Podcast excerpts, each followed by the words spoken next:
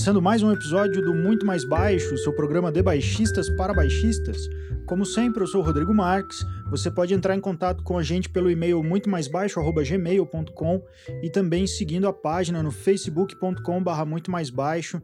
Curte lá, segue, compartilha, acompanha todas as novidades e ajuda o programa a continuar crescendo cada vez mais.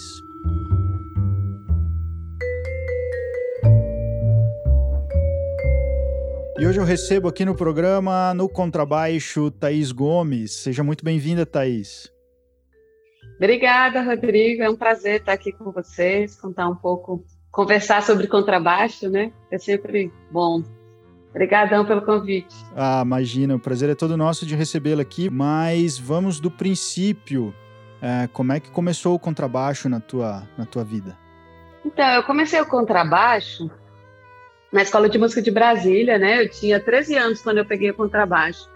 Lá na escola até a gente tinha um contrabaixo, se eu não me engano, dois quartos, mas os instrumentos geralmente eram inteiros, né? Ou três quartos e quatro quartos. E a escola de música tinha uma coisa de, se eu não me engano, com 12 anos podia pegar o contrabaixo. Olha que ótimo. Mas eu entrei na escola antes e eu fiz, passei por outros instrumentos, né? Fiz musicalização lá. E o primeiro instrumento que eu escolhi foi piano. Então eu estudei um pouquinho de piano e depois eu estudei oboé. Uau! Só que eu queria muito tocar um instrumento de cordas, né? Sempre tem essa história assim do, do violoncelo. Eu queria tocar violoncelo. Só que violoncelo tinha muita gente já tocando e tal, e o professor de contrabaixo era super simpático, que é o Ricardo Vasconcelos. Sim. Então eu fui lá conversar com ele e ele quebrou toda a burocracia de você entrar com pedido na secretaria para ter a vaga. Ricardo falou: não, quer ter aula de contrabaixo? Eu falei, quero. Ele falou, então vem aqui semana que vem dia tal, tal horário que eu vou começar a te dar aula. Olha aí. Eu falei, beleza.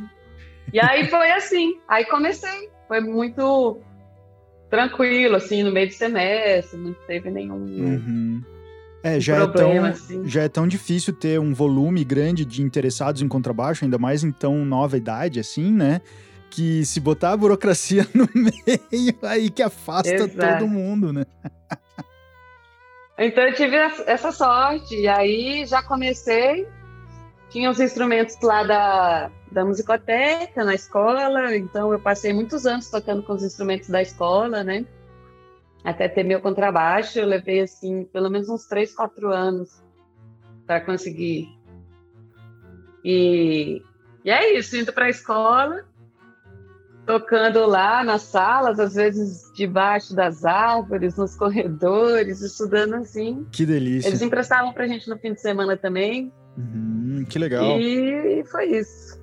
O que é difícil, né? Uma escola de, de, de formação inicial ter o contrabaixo disponível e ainda ter a possibilidade de empréstimo para os alunos, né? Isso. A gente tinha um negócio de quem chegava mais cedo pegava os melhores, né? tinha aquela. Eu nunca chegava mais cedo que todo mundo, eu estudava de manhã, eu chegava à tarde, todos os contrabaixos bons já tinham sido pegos, assim. Então eu ia me virando lá, que sempre tem, né? Os instrumentos melhores e os piores. Sempre, sempre. Mas realmente é, é uma coisa muito incrível, né? Ter um, um acervo instrumental daquele que a gente tem lá na Escola de Música de Brasília, assim possibilita qualquer pessoa, de qualquer idade, qualquer classe social, qualquer qualquer pessoa realmente pode estudar qualquer instrumento naquela escola. Ah, Porque quem é não tem instrumento, eles têm uma instrumentoteca lá muito grande. E você pode estudar até você poder comprar um. E pode levar fim de semana para casa também, né? Então, porque se não Isso for me ajuda assim, bastante. Claro, porque se não for assim, como você falou de classe social, se não for assim, não é para todo mundo, porque para comprar um contrabaixo, a gente sabe, né? Mesmo os contrabaixos mais acessíveis, que ainda bem estão chegando cada vez mais no mercado, a gente teve um, aí um, uma inundação de instrumentos chineses, de várias faixas de preços que já ajudaram muito o acesso ao instrumento, mas ainda assim a gente está falando de pelo menos 4, 5 mil reais, né? E, e se não tiver uma escola dessa, de fato não vai ser para todo mundo, né? Então, iniciativas dessa é que a gente precisa não só reconhecer, mas também continuar incentivando e disseminando, né? Então, o meu primeiro contrabaixo foi um instrumento chinês também, desses instrumentos, como você falou, que são mais acessíveis. Porque até então, na minha época, quando eu fui comprar meu primeiro contrabaixo, uhum. é, não tinha, não chegavam esses instrumentos mais baratos aqui no Brasil, né? Então era tudo muito caro, realmente, e era difícil de achar. Para você comprar um contrabaixo, você tinha que saber daquela pessoa que estava vendendo em tal cidade né? Não era uma coisa assim simples que nem hoje em dia você entra na internet e pede em tantas lojas de música que a gente tem aqui no Brasil, né? Sim. Uhum. E parcela, e divide e tal. Então, eram os primeiros contrabaixos chineses que estavam chegando no Brasil. Esse meu. E eu tive a sorte, é, a minha madrinha na época que me deu de presente, porque eu estava começando a, a, me destacar e, e tocar em outros lugares e tal. Eu não tinha um instrumento, né? E fez muita diferença para minha para o meu desenvolvimento, né? Porque apesar da escola emprestar, tal, a gente sabe que tem essas condições, aí você chega lá, aí tem que arrumar uma sala, essa coisa da de se concentrar mesmo, de ter toda uma estrutura para estudar bem, né? Sim. Então, aí eu dei um salto, eu acredito, quando eu pude ter um contrabaixo, ganhei de presente. E aí foi o foi começo. Que ótimo, que ótimo. E daí você seguiu teus estudos para a graduação na UNB mesmo. Foi. Então eu continuei em Brasília, fiz minha graduação na Escola de Música, oh, na Universidade de Brasília e passei lá quatro anos, três anos e meio a quatro anos. Em 2005 eu me formei e foi um momento muito gostoso também. A UNB é uma universidade assim é, muito livre, muito aberta, né? A gente tem assim a possibilidade de frequentar disciplinas, se quiser, né, em outros cursos e com aquele campus maravilhoso, grande. Então a gente acho que eu cresci muito na, na minha época de UNB. E quando você se deparou com, com, com a graduação na UNB, né? O, o que, que mudou?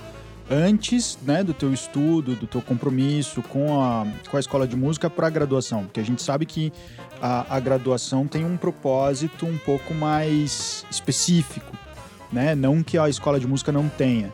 Mas a gente está falando primeiro de um curso de iniciação, de formação de jovens e depois um curso de fato a nível terceiro grau, né? Ah, como Sim. que foi essa, esse passo, essa mudança e como que foi esses anos na UNB com professor, orquestra, prática de repertório, técnica, as diversas escolas de contrabaixo? Como que foi contrabaixisticamente? Então, eu acho muito importante a graduação justamente porque o conteúdo que eu tinha aprendido na escola de música de todas as disciplinas, né, falando também de análise, harmonia, história, é... claro que na universidade a gente aprofunda todo esse conhecimento, né, e é muito importante, eu acho que faz toda a diferença para o instrumentista, para o intérprete a consciência que ele tem da teoria da música mesmo. Sem dúvida. Né? Da história da música, isso faz toda a diferença. E eu acho que isso soa na música que a gente faz, né? Esse, esse conhecimento. E contrabaixisticamente falando, foi um período muito gostoso porque eu participei ativamente lá da uma orquestra de cordas que era organizada pela Grace Follet, professora do departamento de música, e a gente viajou bastante com essa orquestra na época, nossa. Tocamos muito no campus. E era gostoso, porque orquestra de cordas e às vezes tinha dois contrabaixos, mas não todos os semestres. A maioria dos semestres eu era a única contrabaixista da camerata. E é muito gostoso tocar sozinha. Eu adoro, assim, porque a gente se sente um pouco mais livre. É muito legal tocar em naipe grande também. Claro. Mas é outra coisa, né? Musicalmente falando assim. Uhum, uhum. E mas foi um período muito bom. A gente. A, o nosso trabalho chamou tanta atenção também do reitor na época, e a gente foi.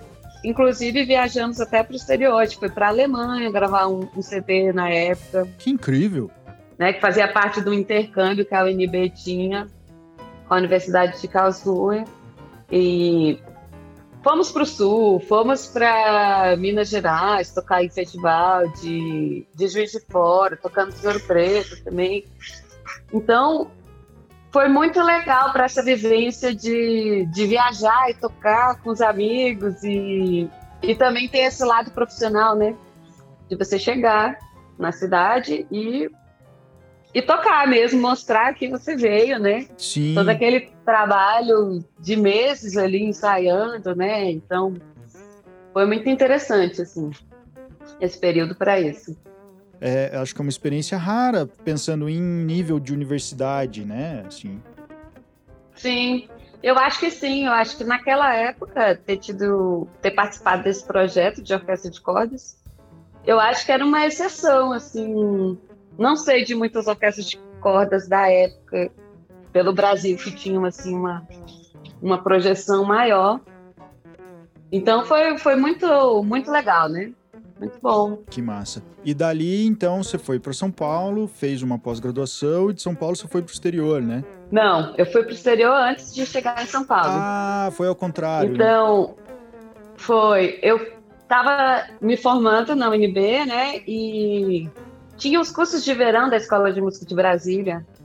Então, eu conheci o professor que eu fui me especializar depois, lá nesse curso, em 2005 que é o Máximo Giorgi, e eu conheci quando eu vi ele tocando e fazendo aula com ele, daí eu fiquei doida, né? Eu falei, nossa, quero aprender tudo isso, quero tocar que nesse cara, né? Nossa, é incrível, né?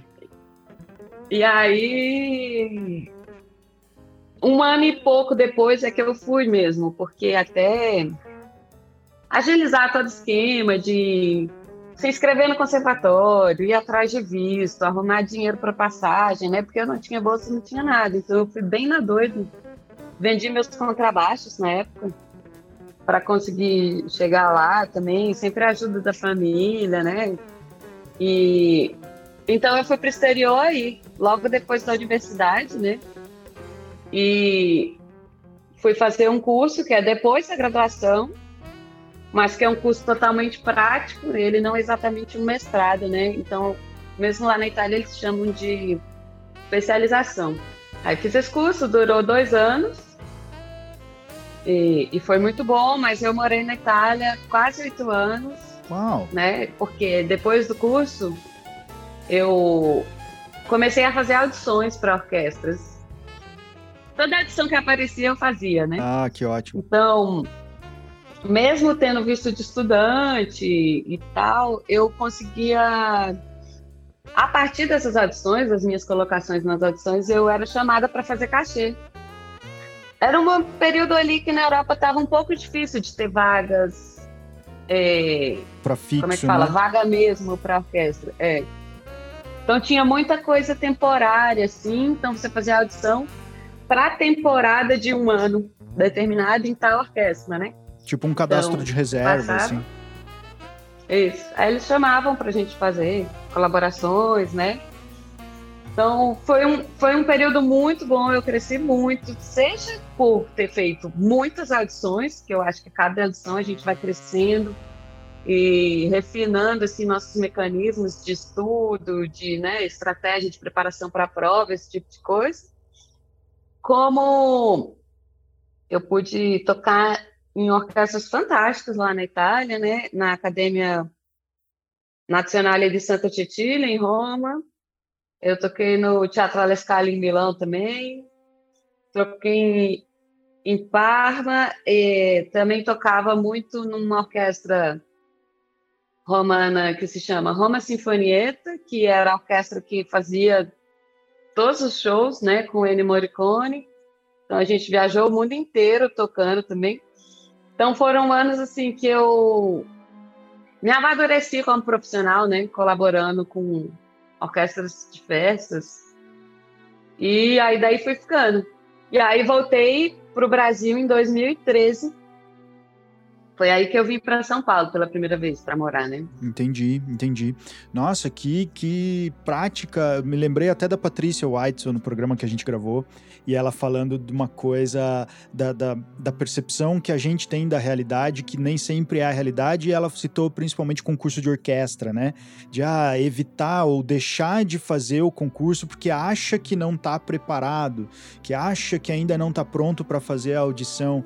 E é justamente ao contrário, né? Tem que fazer quanto mais melhor, até o dia que você aprende a fazer a audição e daí você, como disse muito bem, né, refina o teu estudo, refina a tua prática e daí vai conseguindo toda essa experiência e todas essas vagas em todos esses grupos, seja na Europa, seja em qualquer lugar, né? Fantástico. Você tem uma ideia de quantas audições você fez, mais ou menos? Olha, eu nunca contei, não. então é Mas, é muito. Assim, todas que apareciam que dava para pagar o bilhete do trem ou o avião, eu ia. Então Era, fui tipo, muito mesmo. Todas possíveis. Foram muitas mesmo. Mas eu fui, inclusive, eu conheço a Patrícia desde pequena, lá da Escola de Música, inclusive, de Brasília, né? Nós começamos juntos. Que legal. Ela tá certíssima, eu acho que é bem por aí. A gente tem que fazer participar justamente para crescer né, nesse processo. Uhum, uhum. É, porque, o, por exemplo, o estudo da graduação, é, ele é um pouco variado né, em vários aspectos. Você tem que fazer um pouco de técnica, você tem que fazer um pouco de estudos, você tem que fazer um pouco de repertório de orquestra, você tem que fazer um pouco de repertório solo. Né? Em quatro anos é muita coisa para se fazer. Né? Assim, e e é claro que dá para fazer, evidentemente, mas depois, como você disse, né? Você foi para essa pós-graduação de dois anos, que era uma pós-graduação prática. Então, pelo que eu estou entendendo, não é aquela pesquisa acadêmica que você escreve e produz um artigo com metodologia, com fundamentação teórica, com... é de prática de contrabaixo. E essa prática foi orquestral, eu imagino. Então, lá no conservatório a gente tinha os dois lados, né? Tinha é, aula de solo que meu professor ele tem essa formação muito ele sempre foi solista, né, por muitos anos, gravou muito. E aí o Márcio gostava muito de dar aula de repertório de solo, né? Ele ouvia a gente tocar trecho de orquestra também, mas nem sempre. Só que tinha um outro professor para dar aula para gente de trecho de orquestra, que era ah. o Antônio Chancalepori, que é o primeiro contrabaixista da Academia Nacional de Santa Cecília. Que ótimo. Que é um contrabaixista maravilhoso. Ele toca assim, fantástico. Um som lindo de orquestra, com um espicato assim, bem cheio. É, o espicato e... que é o terror dos baixistas, né? É. Ele era super exigente com essa coisa do espicato. Eu passei assim, meses, o início da aula, em vez de tocar o trecho, eu tocava escala com espicato. Aí ele ficava só fazendo assim, não, com a cabeça, né? Tipo, ainda não tá bom. Estuda mais. Aí dava mais umas dicas tal. Uhum. Então, ele tinha uma, uma técnica muito limpa para tocar os trechos orquestrais e tudo tinha que ser muito perfeito, né? E era muito legal porque ele era um professor muito sincero mesmo. Ele falava, ah, que dia que é a audição? Aí você falava, dia tal. Aí fala, você sabe que tal trecho, tal trecho ainda não estão preparados, né? Ainda não estão assim o suficiente, tal. Pode ser melhor. Ele era muito sincero. Em compensação, quando a gente tocava bem um trecho, né? Depois que tinha uma certa maturidade, depois de fazer aquelas mil aulas com ele, e ele falava, não, esse trecho agora você domina. Pode se sentir segura para tocar, que tá tocando muito bem e tal. E e aí a gente foi estudando, né, vários trechos de orquestras e tinha, né, a prova de trechos, a prova de solo. Foi um, foi muito legal isso de ter esses dois professores tão especializados. Uhum. Ótimo, nossa, excelente mesmo, muito bom. E 2013, então, você retornou ao Brasil. Daí, assim, por quê? Se você puder contar pra gente. Então, é, lá eles estavam ainda sofrendo com a crise de 2008 econômica. O que, que aconteceu? Foi afunilando, afunilando, né, oportunidade de trabalho. Então, é, eu estava na Itália, inclusive lá fecharam algumas orquestras nessa época, né? Não logo de cara em 2008, mas 2009, 2010 começaram a fechar algumas orquestras. E eu estava é, vivendo muito assim no trem, sabe, de Roma para Milão para poder trabalhar em várias coisas e ao mesmo tempo aqui no Brasil a gente estava com alguns concursos, né, que iam ter no ano e aí eu falei, eu acho que talvez seja a hora de de voltar para o Brasil e ficar mais tranquila, paradinha ali numa orquestra e tal. Então eu vim e eu prestei o concurso para a OSUSP, que é a Orquestra Sinfônica da USP, né? E só que por acaso eu acabei ficando lá poucos meses. Eu entrei lá no meio do ano de 2013, em junho, e logo em 2014 teve o concurso para o Teatro Municipal, né? E na USP eu era tuti, o concurso para o Teatro Municipal era para concertino. Então eu resolvi fazer, né? Eu ainda estava bastante nesse ritmo de, de estudo para audição. E fiz, e deu certo, e aí, em 2014, entrei no teatro. Que legal. E foi muito bom ter voltado, eu acho, porque a gente aprende tanta coisa lá fora, né? E a gente pode compartilhar esse conhecimento aqui no Brasil. A gente pode é, uhum. se sentir um pouco mais útil também, né? De, no compartilhamento de conhecimento mesmo, né? É, então eu, eu gostei muito de voltar para o Brasil e poder dar aula também, né? Ter um trabalho mais estável numa orquestra, que dá para fazer também crescer dentro da orquestra. E, e foi isso, foi muito bom ter voltado. Ótimo, muito bom. Inclusive, a orquestra essa que você é primeira contrabaixo e na semana passada, inclusive, solou uma elegia de Bottesini, né, no retorno das atividades. Isso. Foi muito emocionante porque eu toquei a elegia número 2 de Bottesini e no retorno das atividades da orquestra, justamente. A gente estava seis, sete meses, né? Uhum. Fazendo quarentena e a orquestra agora voltou sem público ainda, então a gente fez só a transmissão pelo YouTube e me senti muito honrada de poder participar, né, fazendo esse solo. Foi, foi muito emocionante. Foram duas emoções, a de voltar uhum. a tocar, né, e a de poder fazer esse solo dessa peça de Botesini que eu deixei também como homenagem ao meu professor, que faleceu, né, há alguns ah, meses, sim. o Máximo Giorgi. E ele gostava muito dessa peça e eu achava tão linda, eu sempre achei linda essa elegia, né? Então, quando eu cheguei lá na Itália, eu pedi para ele me dar aula dessa elegia, porque eu tocava número um. Sim, que é a mais tocada, né? Isso, e aí ele falava, não, mas a dois é mais linda ainda, você precisa tocar a dois. Ficava só falando assim, sabe? Uhum. Aí um belo dia eu cheguei lá e falei, então tá, vamos fazer aula disso aqui. e aí ele... Era uma peça que ele gostava pra caramba, né? Então, deixei como é homenagem a ele. É, ótimo. Que lindo, que lindo. Muito bom, porque também uh, não é frequente né, a, a, orquestra que faz no seu repertório do concerto um, um, um, solo de contrabaixo, né? Assim, então acho que são três ou quatro emoções aí. que legal, que é. legal.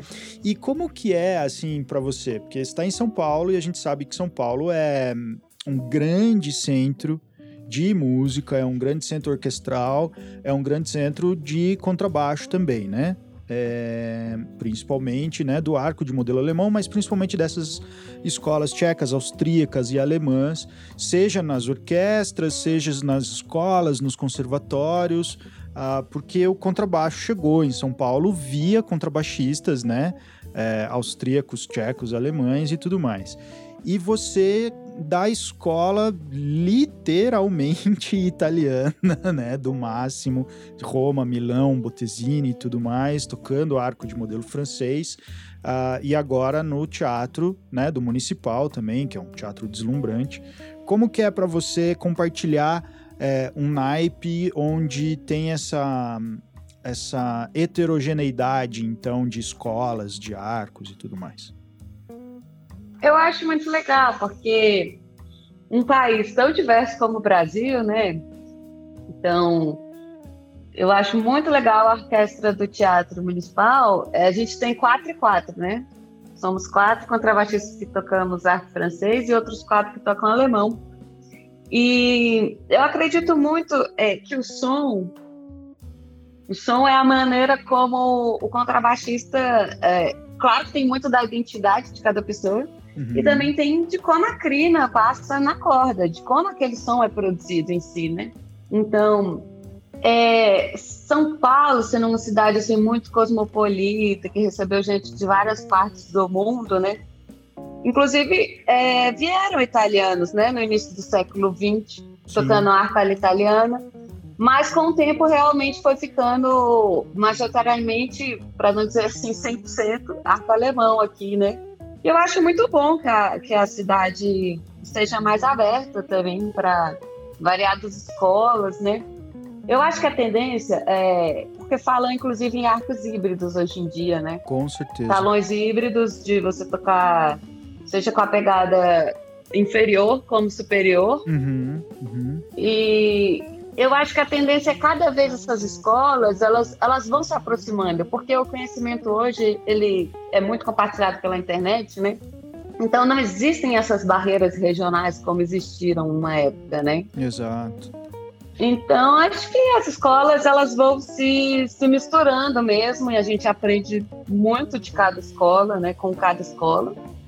E todas têm a acrescentar. E, claro, o contrabaixista de hoje ele tem que ir além, né? Perfeito. Dessa som que se diz de arte francês ou som que se diz de escola de pegada tal, tradicional alemã ou austríaca, ou, né? A gente tem que ser mais versátil do que isso. Então, não interessa muito, né? E é muito positivo, eu acho, que, que em São Paulo o nosso naipe seja misturado. Acho, acho muito legal. É, acho ótimo mesmo. Acho que com levando em consideração o que você disse, né, do, do, do, da cultura brasileira tão diversa e tão heterogênea mesmo, né, de norte a sul, assim, não e, e ainda mais a gente falando de uma música que é europeia, né, uma escola de contrabaixo que é europeia, faz muito sentido mesmo. E na verdade não faz sentido a nível mundial, né? Assim, as orquestras, o nível de exigência de um músico profissional, de uma musicista profissional, é o que você disse, né? Tem que superar essas barreiras, porque o resultado sonoro, e daí é, a, a, escola, a pegada, a empunhadura é a ferramenta que você tem que fazer, usar para chegar no, no, no, objetivo, né? E não o objetivo em si, né? Eu fiquei sabendo também desses é. arcos híbridos através da professora Sônia Rai, que falou do Thierry, né? O Thierry Barbet, que estava também Barbet. desenhando uns talões e tudo mais, e que ele fazia a troca de empunhadura no ato, assim, tocando, né? Muda a pegada, muda a pegada para trecho específico, para som específico que ele quer, resultado específico que precisa e pronto, né? Isso. Eu ainda não toquei em um arco híbrido, eu já vi, mas até tenho curiosidade de, de testar para ver como é que funciona, como é que fica essa questão do ponto de equilíbrio, né? e do, do balanço do peso da ponta deve ficar um pouquinho diferente, né? Ah, eu imagino, mas também nunca tive contato, não. Mas é questão de costume também. Mas o que eu diria é que essas escolas com esses nomes de país, sabe? Uhum. Essa coisa nacionalista, ela não faz mais sentido hoje em dia, né? Então, eu acho que teria mais sentido falar de empunhadura superior e inferior. Perfeito. Mesmo e também tem outro, o modelo desses arcos não tem a ver com os países Sim. que eles são principalmente utilizados. Também eu que estudei lá na Itália, lá eles também falam que no fundo, no fundo, o arco alemão é italiano. É, se for pensar e... da história do Dragonete, Existe né? toda uma polêmica aí. Uhum. Né? A história é, do arco Dragonete. No Dragonete, né? É, que da, vem da exatamente. região de Bolonha, né? Então, o arco bolonhês, né? Do Dragonete e tudo mais.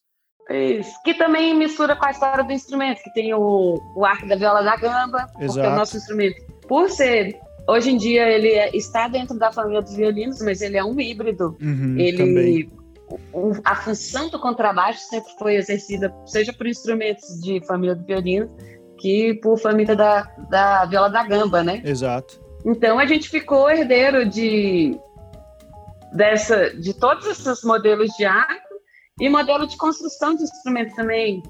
Fundo chato ou bombado, né? Uhum. Com pontinha, sem pontinha, que parece uma viola da gamba, que parece mais um violino. Uhum, uhum. Então, e até Faz hoje, parte né? dessa nossa herança, né? E até hoje, né? Três cordas, quatro cordas, cinco cordas, afinações diversas, em quartas e quintas, vienenses, não sei o que lá. Da, da, da, e dedilhado, até dedilhado, né? Um, uhum. três, quatro, um, dois, quatro, um, dois, três, quatro. Então, eu acho que a gente pode usar a nosso favor Porque eh, o que a gente pode se aproveitar disso é que nós, como contrabaixistas, a gente tem assim uma infinidade de coisas para testar e se, se identificar ou não também, né? Exato. Então a gente pode pegar o que quiser ali do, dos instrumentos, dos artes, das técnicas e, e, construir, né? Nosso jeito de tocar, que a gente se sinta melhor. Uhum. E com mais som, com resultado sonoro, né? Mais positivo sempre nesse sentido, mais saudável, né? Excelente, muito bom. Sim. Muito bom. E com toda essa bagagem, então, e todo esse posicionamento, que eu concordo em gênero, número e grau, é, você também está dando aula de contrabaixos é, em Heliópolis, é isso? No Bacarelli? Isso, no Instituto Bacarelli. E como é que é lá o teu estúdio de contrabaixo? Então, atualmente, por conta da pandemia, né, a gente tem feito aulas virtuais, mas é muito legal, dou aula lá para os meninos que tocam ou na Juvenil ou na Sinfônica de Heliópolis. Uma vez por semana a gente faz uma aula estilo Estúdio Class, que reúne todo mundo dentro da sala, e ou a gente debate ou algum assunto, ou aproveita para fazer treino de exposição, né, de tocar trecho orquestral e todo mundo escutar, e depois eu, eu dou alguns comentários sobre. Que legal. Como, né, crescer naquele trecho orquestral ali. É um trabalho super interessante, né? E estamos indo lá, estamos levando.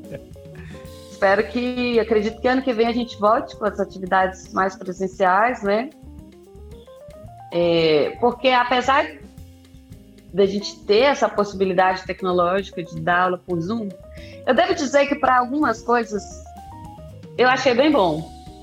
Eu acho que essa coisa do tempo do deslocamento uhum. e para se trabalhar objetivamente interpretação de peça ou algum detalhe do tipo é, vamos usar aquela ligadura ou aquele arco para baixo, aquele arco para cima. Esse tipo de aula, elas são perfeitamente. É, dá para fazer perfeitamente pelo Zoom, né? Uhum, uhum. É, eu acho que a única coisa que eu sinto é essa coisa de sentir a sonoridade ao vivo mesmo ali na nossa frente. Porque tem algumas questões técnicas eu acho que até dinâmica dá para a gente avaliar bastante também pela câmera, assim, mais pelo, pelo corporal do que em si pelo som. Sim. Mas é, eu acho que a iniciação que a gente precisa, assim, ver um pouco mais, olhar como é que tá a postura, olhar aquela posição de braço, assim, não só do ângulo, né, pela frente, assim, mas ver se não tá rolando aquela tensão, assim, né? Mas o que tá dando para fazer, e eu acho que dá para fazer bastante coisa virtualmente, sabe? Acho que é um momento que os alunos, inclusive lá no Bacarelli, teve muitas masterclasses, né? Com professores de por aí pelo mundo, muita gente boa veio colaborar com a gente, né? E acho que os alunos cresceram muito também, porque é muito importante essa coisa de expandir e ouvir outros pontos de vista, né? Uhum, sem dúvida. Então, eles puderam tocar para outros professores e juntar né, toda essa informação. E agora a questão é o que fazer com ela, né? Porque eu acho que a internet, ela tem muita, muita informação boa. Né? Imagina, hoje em dia, você está estudando uma peça de contrabaixo, você bota lá no YouTube e você tem 20 versões. Sim, sim. Isso é muito bom para quem está estudando. Daí você compara ah, a pessoa faz dedilhado tal, o outro faz o arco assim, assado, tocou com piano, tocou com orquestra, uhum. foi ao vivo, foi em estúdio, né? Uhum. Às vezes Isso até é mudança super... de edição de partitura, né? Que muda às vezes até nota, né? Ah, usou a edição Exatamente. tal, usou a edição Y, que daí tem, em vez de um sustenido aqui é natural, e daí essa eterna discussão. É verdade, dá para comparar edições também, né? É. Como cada contrabaixista deu aquela solução para aquela nota ali que sempre ninguém sabe se é Exato. natural ou, ou sustenido, né? Uhum. Enfim. E eu acho que a grande desafio da, do pessoal que está em formação é saber filtrar essas informações uhum. e saber o que pegar para si. Sim e como estudar para conseguir esses objetivos, né? Então, acho que o professor é muito importante em ajudar, principalmente, nesse processo de como conseguir aquele som, ou aquele dedilhado, ou aquele objetivo, né? Mas enriquece muito a visão de cada contrabaixista sobre interpretação, sabe? A gente não tem mais aquela coisa de que tal peça tem que ser tocada de tal jeito. Não tem. Cada um toca do jeito que quiser em uhum. cada parte do mundo, né? Exato. Então, isso é, é super enriquecedor, assim. Uhum. Maravilha. Thaís, nossa, muito obrigado pelo papo. Acho que foi muito, muito bom conhecer a tua história aí, conhecer a tua trajetória. E, e, o trabalho que você tem feito agora aí como contrabaixista no Municipal e também professora do Bacarelli. Tem algum plano aí para o futuro, gravar um disco, um trabalho seu? Como é que tá isso? Então, eu, na verdade, eu estou com um projeto já gravado. Eu preciso terminar, né, de mixar e masterizar esse, esse material que eu gravei já no passado de música brasileira para contrabaixo e piano. Deve sair em breve. Eu estou justamente agora é, ouvindo todo o material, selecionando as gravações, né? Que legal! E, mas deve sair em breve. Eu toquei. Tem peça de Chiquinho Gonzaga, Ernesto Nazaré, Radamés Nhatali, Marlos Noble, Cláudio Santoro. Uhum é, peças da Francisca Aquino, do Ricardo Vasconcelos. Então é um, um projeto que eu gosto muito, né? Que é música para contrabaixo, sim, bem erudita, mas todas elas dialogam, né, de alguma maneira com a música popular. Em todos esses compositores a gente encontra esses elementos. E, e é isso. Deve sair em breve. Eu vou, eu vou avisar para todo mundo quando tiver saindo. Legal, e para a gente ficar na expectativa e acompanhar, não perder esse lançamento, como é que são tuas redes sociais? Então, no Instagram é arroba Contrabaixo, Facebook Thais Gomes, vocês podem me achar pelo perfil. E tem o canal YouTube também, Thais Gomes. Eu tô. Ele é recente, meu canal YouTube, mas eu pretendo, né, alimentar bastante ele daqui para frente. Acho que depois da pandemia isso mudou um pouco para mim, né? Eu não tinha intenção e aí, de repente acabei abrindo o canal. Uhum. Mas eu acho que é um caminho sem volta. Eu pretendo sempre que tiver concertos, ao vivo, recital, vou, vou alimentando lá o canal. Ah, ótimo. É uma forma de da gente poder ver sem necessariamente ter que estar tá aí em São Paulo, no municipal, né? Assim, porque não é fácil e não é todo mundo que consegue a todo momento pegar um ônibus, um avião e ir aí para assistir a orquestra, né? Com certeza ajuda muito a, a, a, alcançar e a difundir. Muito bom. Todos os links das redes da Thaís, então, vão estar tá na descrição do episódio. É só clicar e vocês conseguem chegar direto lá. Thaís, obrigado pela sua presença, obrigado pela sua participação. Foi um ótimo papo aí. Espero que seja só a primeira de várias outras participações suas no podcast. Obrigada, Rodrigo. Foi um prazer participar com você. É sempre uma delícia ficar falando sobre contrabaixo. e tudo de bom. Adorei o convite. Muito obrigada. Eu que agradeço. Um abraço. Um abraço.